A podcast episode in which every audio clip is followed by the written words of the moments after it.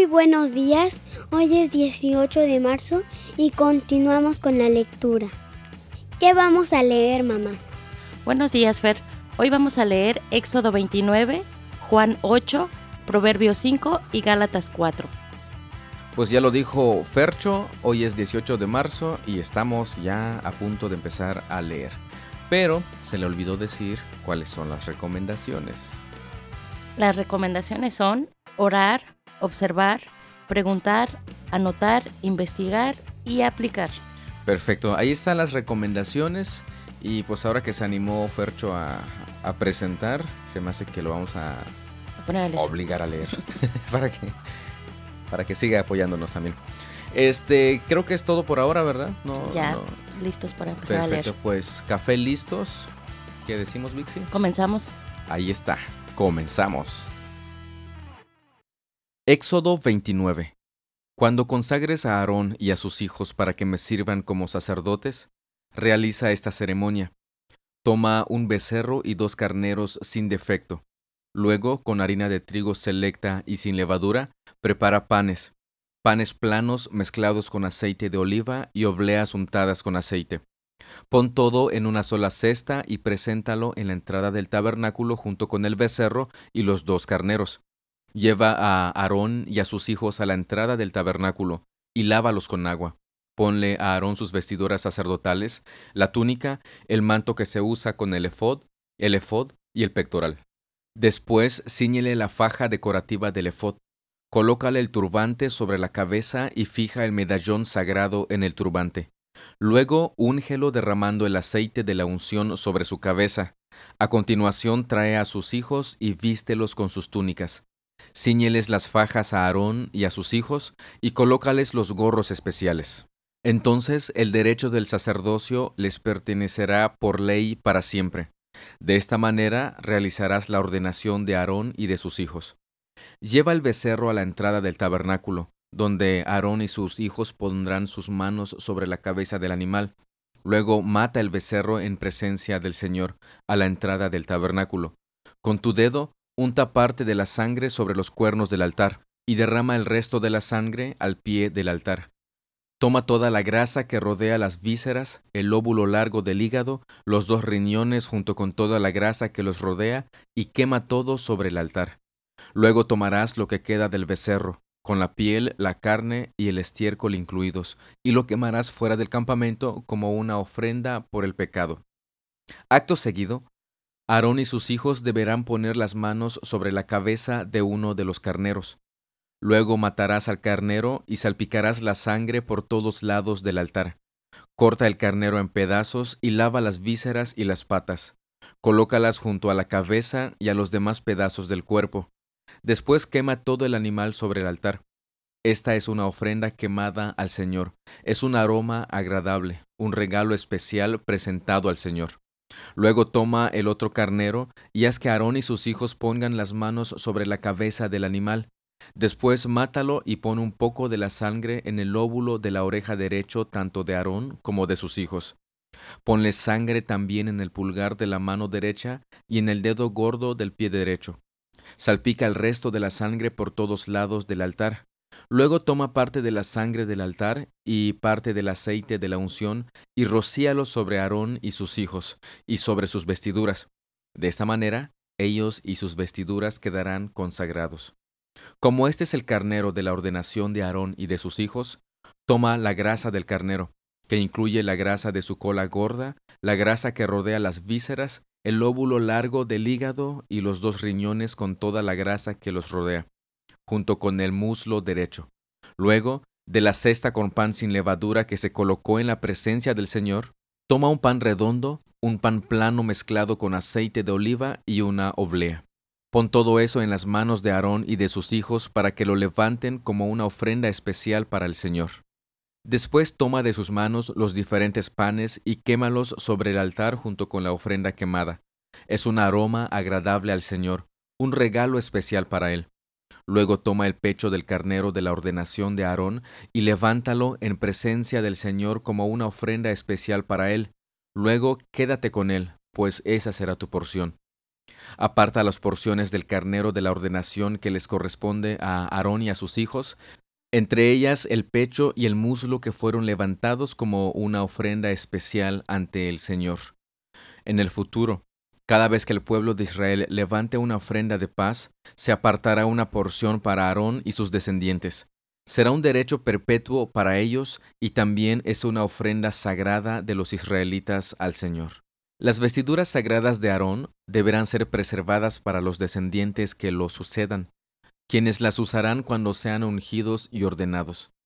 El descendiente que lo suceda en el cargo de sumo sacerdote llevará puestas estas vestiduras durante siete días mientras ministra en el tabernáculo y en el lugar santo. Toma el carnero usado en la ceremonia de ordenación y hierve su carne en un lugar sagrado. Luego Aarón y sus hijos comerán esta carne junto con el pan que está en la cesta a la entrada del tabernáculo. Solo ellos pueden comer la carne y el pan usados para su purificación en la ceremonia de ordenación. Nadie más tiene permiso porque estos alimentos son apartados y santos. Si sobra carne o pan de la ceremonia de ordenación hasta la mañana siguiente, habrá que quemarlo. No debe comerse, porque es sagrado. Así realizarás la ordenación de Aarón y de sus hijos para sus funciones, tal como te lo mandé. La ceremonia de ordenación durará siete días.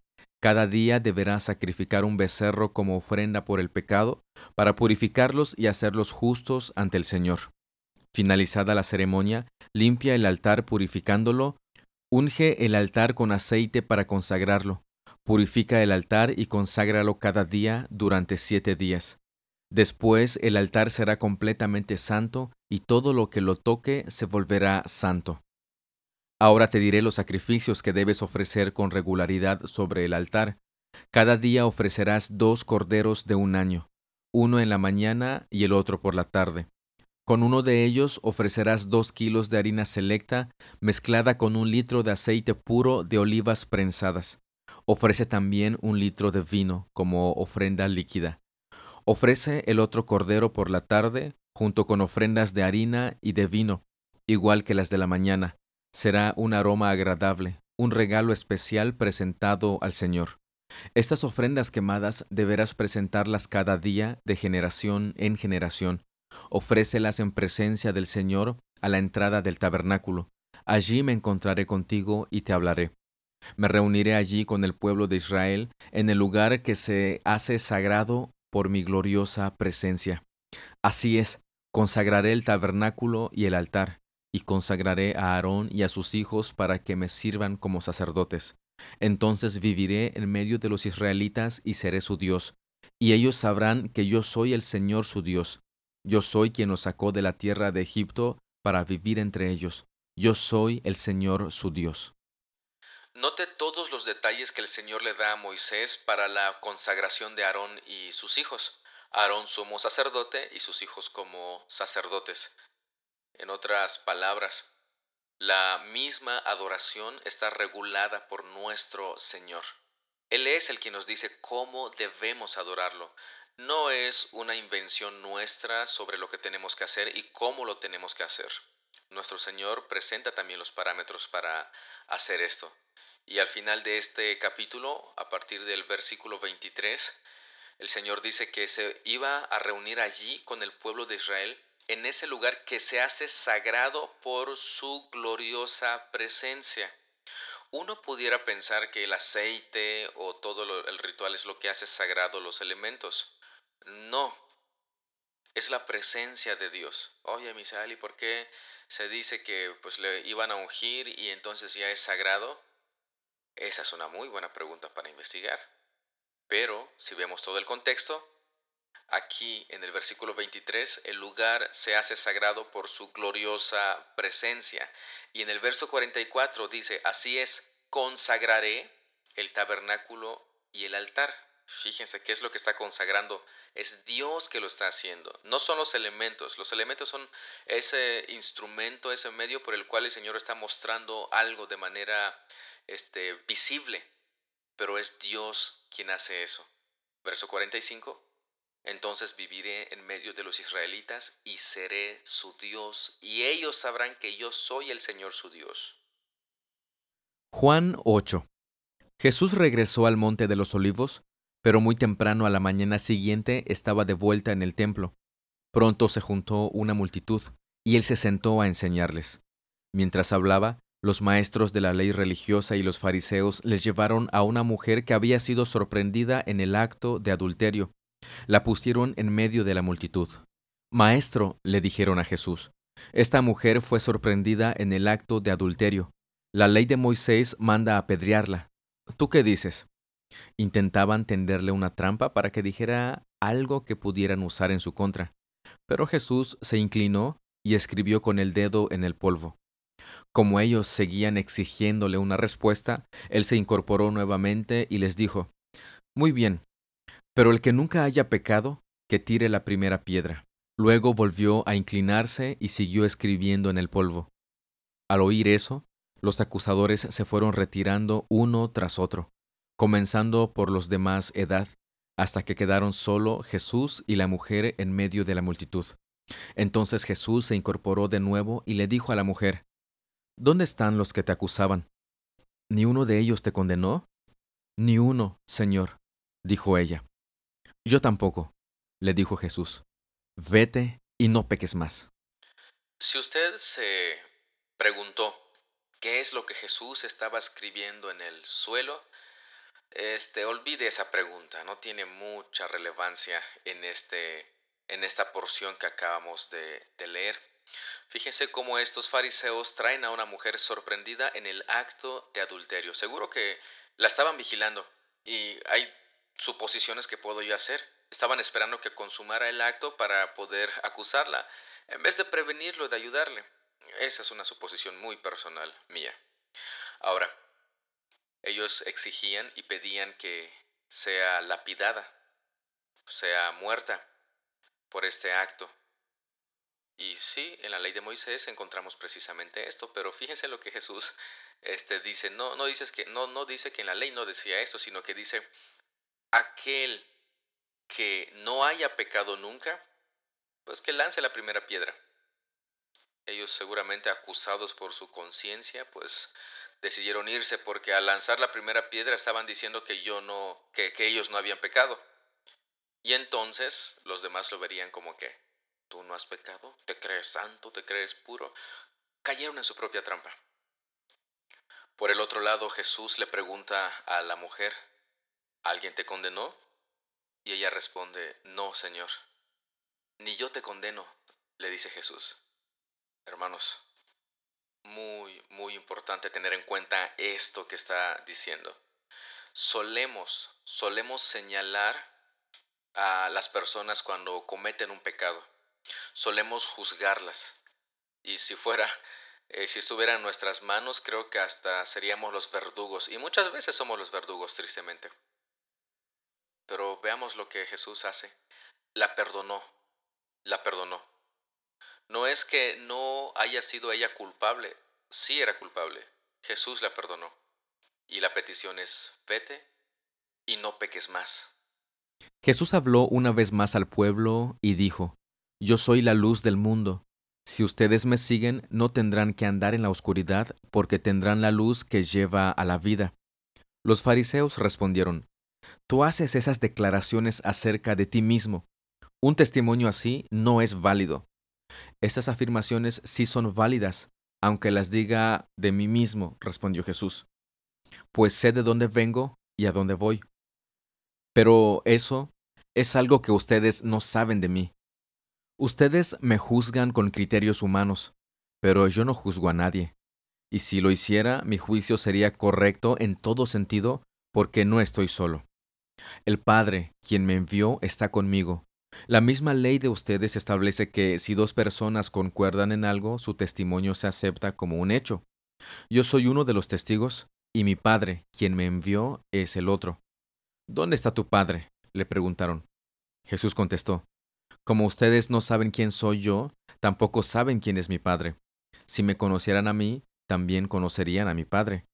Jesús dijo todo esto mientras enseñaba en la parte del templo conocida como la tesorería, pero no lo arrestaron, porque aún no había llegado su momento.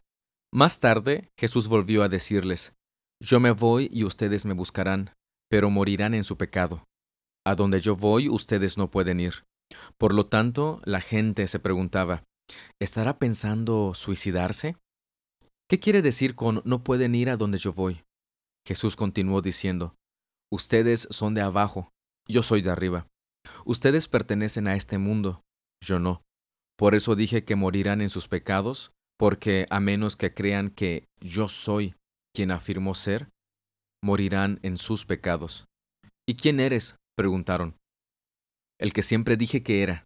Tengo mucho para decir acerca de ustedes y mucho para condenar, pero no lo haré, pues digo solo lo que oí del que me envió y él es totalmente veraz. Pero ellos seguían sin entender que les hablaba de su Padre. Por eso Jesús dijo, Cuando hayan levantado al Hijo del Hombre en la cruz, entonces comprenderán que yo soy. Yo no hago nada por mi cuenta, sino que digo únicamente lo que el Padre me enseñó, y el que me envió está conmigo, no me ha abandonado, pues siempre hago lo que a él agrada. Entonces muchos de los que oyeron sus palabras creyeron en él. Note por favor que Jesús les está diciendo, yo soy. Y hay una parte donde ya casi literalmente dice, yo soy el que soy. ¿Le recuerda usted algo? Una escena, por ejemplo, en el Antiguo Testamento, por ejemplo, Moisés, por ejemplo, durante los eventos en la zarza ardiente.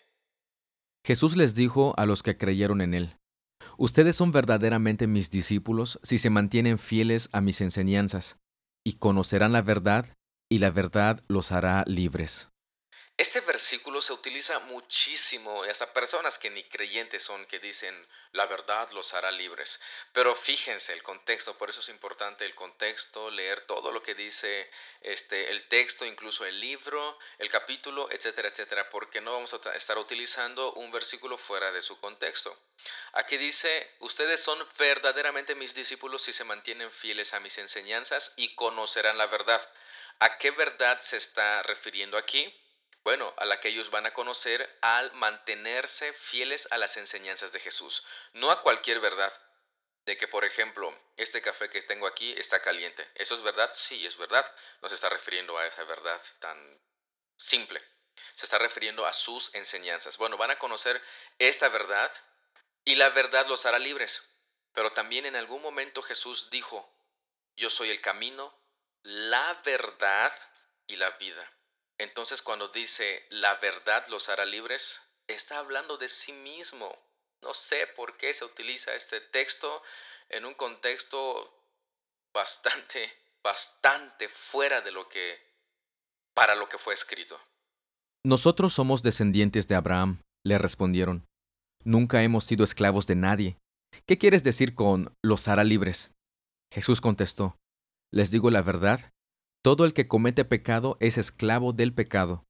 Un esclavo no es un miembro permanente de la familia, pero un hijo sí forma parte de la familia para siempre.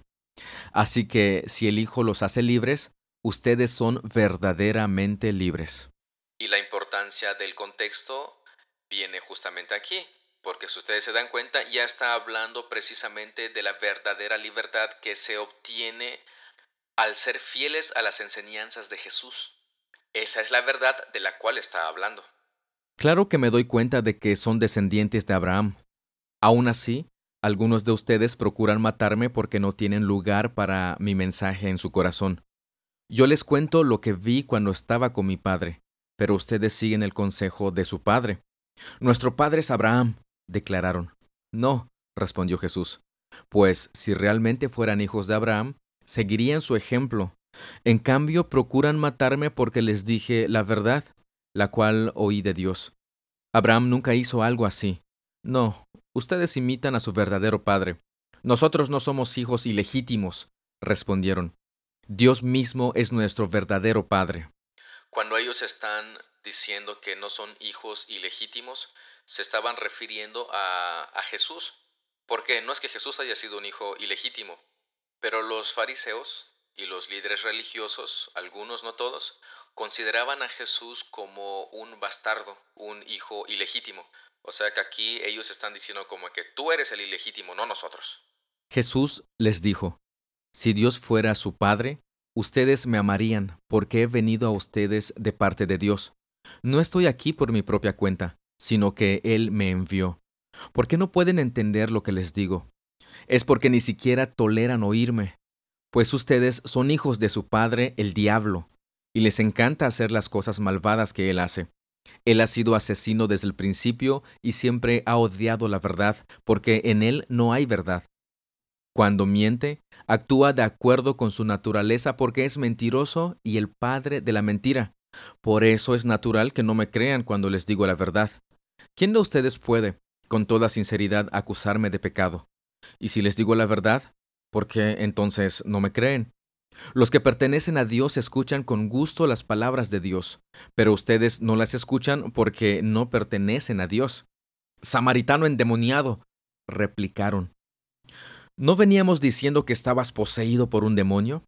No, dijo Jesús, no tengo ningún demonio, pues yo honro a mi Padre. En cambio, ustedes me deshonran a mí. Y aunque no tengo ninguna intención de glorificarme a mí mismo, Dios va a glorificarme y Él es el verdadero juez. Les digo la verdad, todo el que obedezca mi enseñanza jamás morirá. Ahora estamos convencidos de que estás poseído por un demonio, dijeron.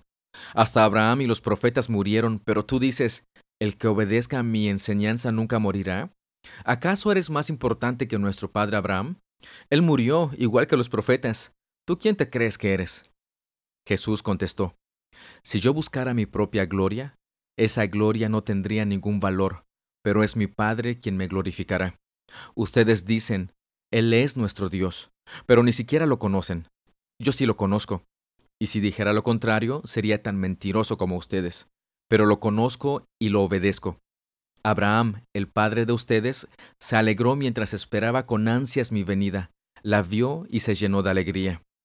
Entonces la gente le dijo, Ni siquiera tienes cincuenta años, ¿cómo puedes decir que has visto a Abraham? Jesús contestó, Les digo la verdad, aún antes de que Abraham naciera, yo soy. En ese momento tomaron piedras para arrojárselas, pero Jesús desapareció de la vista de ellos y salió del templo.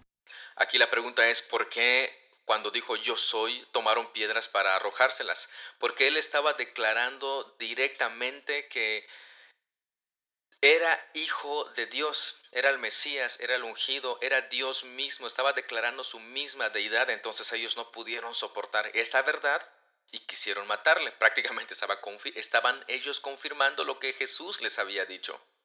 Qué interesante, qué interesante este, plática o discusión acaba de tener Jesús con estos líderes. Él se les pasó diciendo, Él es Dios, Él es el Mesías, Él es el ungido, Él es mayor que Abraham. Abraham lo estaba esperando a Él y ellos lo tenían, pero en vez de amarle y creerle, tomaron piedras para arrojárselas. Qué interesante. Muchas veces actuamos de manera similar, si no es que igualito, igualito, igualito. Proverbios 5. Hijo mío, presta atención a mi sabiduría, escucha cuidadosamente mi sabio consejo. Entonces demostrarás discernimiento y tus labios expresarán lo que has aprendido, pues los labios de una mujer inmoral son tan dulces como la miel y su boca es más suave que el aceite. Pero al final ella resulta tan amarga como el veneno, tan peligrosa como una espada de dos filos. Sus pies descienden a la muerte, sus pasos conducen derecho a la tumba, pues a ella no le interesa en absoluto el camino de la vida, va tambaleándose por un sendero torcido y no se da cuenta. Así que ahora, hijos míos, escúchenme. Nunca se aparten de lo que les voy a decir. Aléjate de ella. No te acerques a la puerta de su casa. Si lo haces, perderás el honor, y perderás todo lo que has logrado a manos de gente que no tiene compasión. Gente extraña consumirá tus riquezas, y otro disfrutará del fruto de tu trabajo. Al final, gemirás de angustia cuando la enfermedad consuma tu cuerpo. Dirás, cuánto odié la disciplina. Si tan solo no hubiera despreciado todas las advertencias, ¿por qué no escuché a mis maestros? ¿Por qué no presté atención a mis instructores? He llegado al borde de la ruina y ahora mi vergüenza será conocida por todos. Bebe el agua de tu propio pozo. Comparte tu amor solo con tu esposa.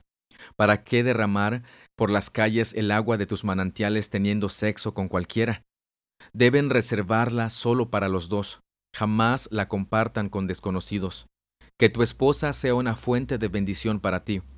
Alégrate con la esposa de tu juventud. Es una sierva amorosa, una gacela llena de gracia, que sus pechos te satisfagan siempre, que siempre seas cautivado por su amor. Hijo mío, ¿por qué dejarte cautivar por una mujer inmoral o acariciar los pechos de una mujer promiscua? Pues el Señor ve con claridad lo que hace el hombre, examina cada senda que toma. Un hombre malvado queda preso por sus propios pecados. Son cuerdas que lo atrapan y no lo sueltan. Morirá por falta de control propio. Se perderá a causa de su gran insensatez. En este capítulo encontramos una de las advertencias más comunes, cuyos pecados son también más comunes. Si usted se da cuenta, aquí menciona hijo mío, hijo mío, como que si se refiriera únicamente a los hombres. No, también se refiere a las mujeres. Necesitamos nosotros tener mucho cuidado, así como nos lo está pidiendo el escritor del libro de, de los Proverbios. Seamos muy, muy cuidadosos y no caigamos precisamente en esto que nos está mencionando. El verso 18 dice, que tu esposa sea una fuente de bendición para ti. Alégrate con la esposa de tu juventud. Nuestro mayor deleite y placer debe ser con ella. Bueno, no, sustituyendo a Dios para nada incluso, pero nada de otras personas nuestra esposa, nuestro esposo en el caso de, de las mujeres, nuestro cónyuge. Gálatas 4. Piénsenlo de la siguiente manera. Si un padre muere y deja una herencia a sus hijos pequeños, esos niños no están en mejor situación que los esclavos hasta que se hagan mayores de edad, aunque son los verdaderos dueños de todas las posesiones de su padre. Tienen que obedecer a sus tutores hasta que cumplan la edad establecida por su padre. Eso mismo sucedía con nosotros antes de que viniera Cristo. Éramos como niños, éramos esclavos de los principios espirituales básicos de este mundo. Sin embargo, cuando se cumplió el tiempo establecido, Dios envió a su Hijo, nacido de una mujer y sujeto a la ley. Dios lo envió para que comprara la libertad de los que éramos esclavos de la ley, a fin de poder adoptarnos como sus propios hijos. Y debido a que somos sus hijos, Dios envió al Espíritu de su Hijo a nuestro corazón, el cual nos impulsa a clamar Abba Padre. Ahora ya no eres un esclavo, sino un hijo de Dios. Y como eres su hijo, Dios te ha hecho su heredero. Fíjese lo que dice el versículo 6. Debido a que somos sus hijos, está hablando de sus hijos, no los que creen ser sus hijos, sino a los hijos reales, genuinos, verdaderos. Dice, Dios envió al Espíritu de su Hijo a nuestro corazón. Y es por eso precisamente que el Espíritu de su Hijo, del, Hijo de Dios, Jesús mismo, el Espíritu Santo, está en nuestro corazón, es, es eso que nos impulsa, es el mismo que nos impulsa a exclamar Abba Padre, o sea, a exclamar Papá, en ese ambiente de confianza, en ese ambiente de, de intimidad.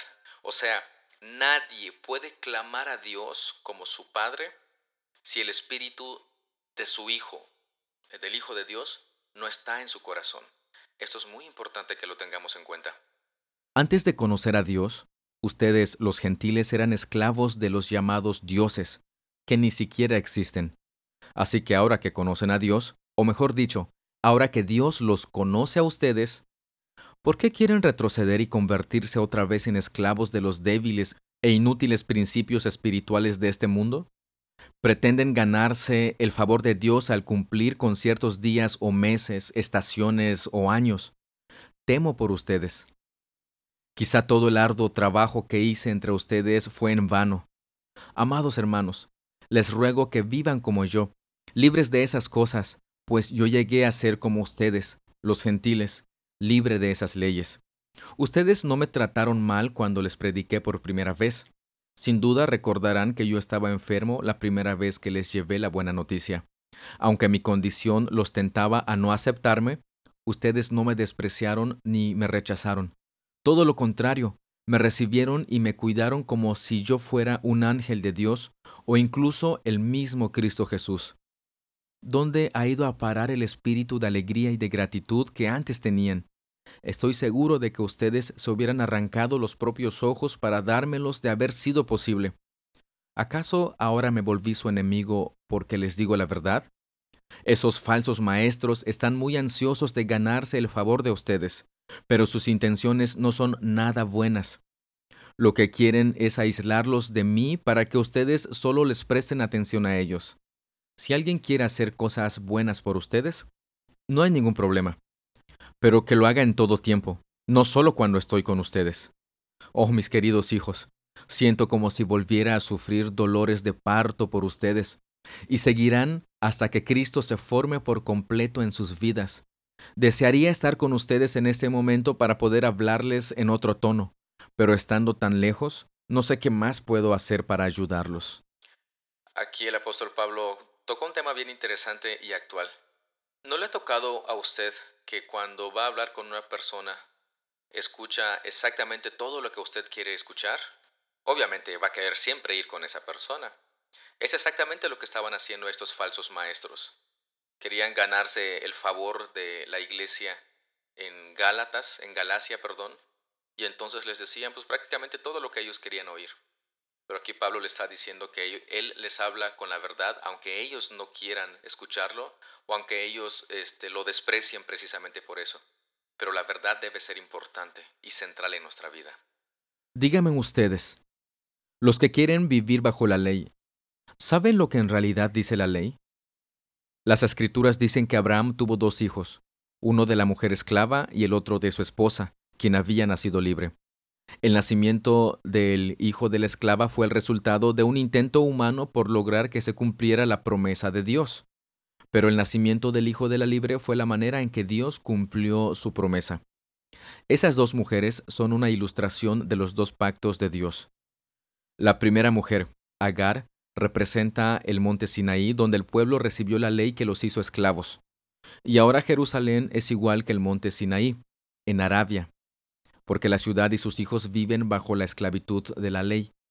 Pero la otra mujer, Sara, representa la Jerusalén celestial. Ella es la mujer libre y es nuestra madre, como dijo Isaías. Alégrate, oh mujer sin hijos, tú que nunca diste a luz, ponte a gritar de alegría, tú que nunca tuviste dolores de parto, pues la mujer desolada ahora tiene más hijos que la que vive con su esposo. Y ustedes, amados hermanos, son hijos de la promesa igual que Isaac, pero ahora son perseguidos por los que quieren que cumplan la ley tal como Ismael, el hijo que nació del esfuerzo humano. Persiguió a Isaac, el hijo que nació por el poder del Espíritu. Pero, ¿qué dicen las escrituras al respecto? Echa fuera a la esclava y a su hijo, porque el hijo de la mujer esclava no compartirá la herencia del hijo de la mujer libre. Así que, amados hermanos, no somos hijos de la mujer esclava, somos hijos de la mujer libre. Como usted recordará cuando leíamos el libro de Génesis, vimos cómo Abraham, después de haber esperado muchos años para que Dios cumpliera su promesa, creo que se desesperó y Sara le dijo, ¿sabes qué? Pues Dios prometió que tendríamos un hijo y pues hasta ahorita ya pasaron muchísimos años y eso no ha sido posible. ¿Qué tal si Dios es quien nos está diciendo que tenemos que hacer algo nosotros para tener ese hijo? Y entonces es cuando Sara le entrega a Abraham a Agar y de ella nace Ismael. Y aquí en Gálatas nos está confirmando exactamente lo que nos había dicho antes. Era el esfuerzo humano para cumplir lo que Dios había prometido.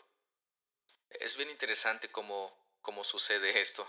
Es bien interesante cómo de repente empezamos a, a, esforzarnos nosotros para obtener lo que Dios en su momento nos ha prometido. Aquí estamos hablando del nacimiento de Jesús. Aquí estamos hablando de las promesas de salvación, no de otra cosa. Así que tengamos mucho, mucho, mucho cuidado. Mi esfuerzo nunca me va a salvar lo grande o mucha fe que yo pueda tener nunca me va a salvar. Es el objeto de nuestra fe, nuestro Señor Jesucristo. Creer que yo puedo salvarme por alguna cosa o de algún modo es hacer a un lado a Jesús. Y eso es de maldición. Pues de esta manera concluimos la lectura del día de hoy. Esperemos que usted haya observado y preguntado y anotado para que no se le vaya a olvidar. Y pues es tiempo de empezar con la investigación. Métodos de investigación segundo año. No, ¿verdad? A mí nunca me gusta esa materia, pero... No. Ni yo la pero pasé, creo que, creo que, no creo, estoy seguro que sí es importante. Pues, ¿algo que quieres comentar, Vixi? Pues eh, lo mismo de siempre, que sigan eh, anotando sus preguntas, que se sigan preguntando si tienen alguna duda. Eso les va a ayudar mucho en el aprendizaje de la palabra y a nosotros tal vez también nos vaya a ayudar porque a lo mejor tenemos la misma duda y no la hemos aclarado. Fercho, ¿algo que nos quieres decir? Saludos a todos no- lo- los que nos están escuchando.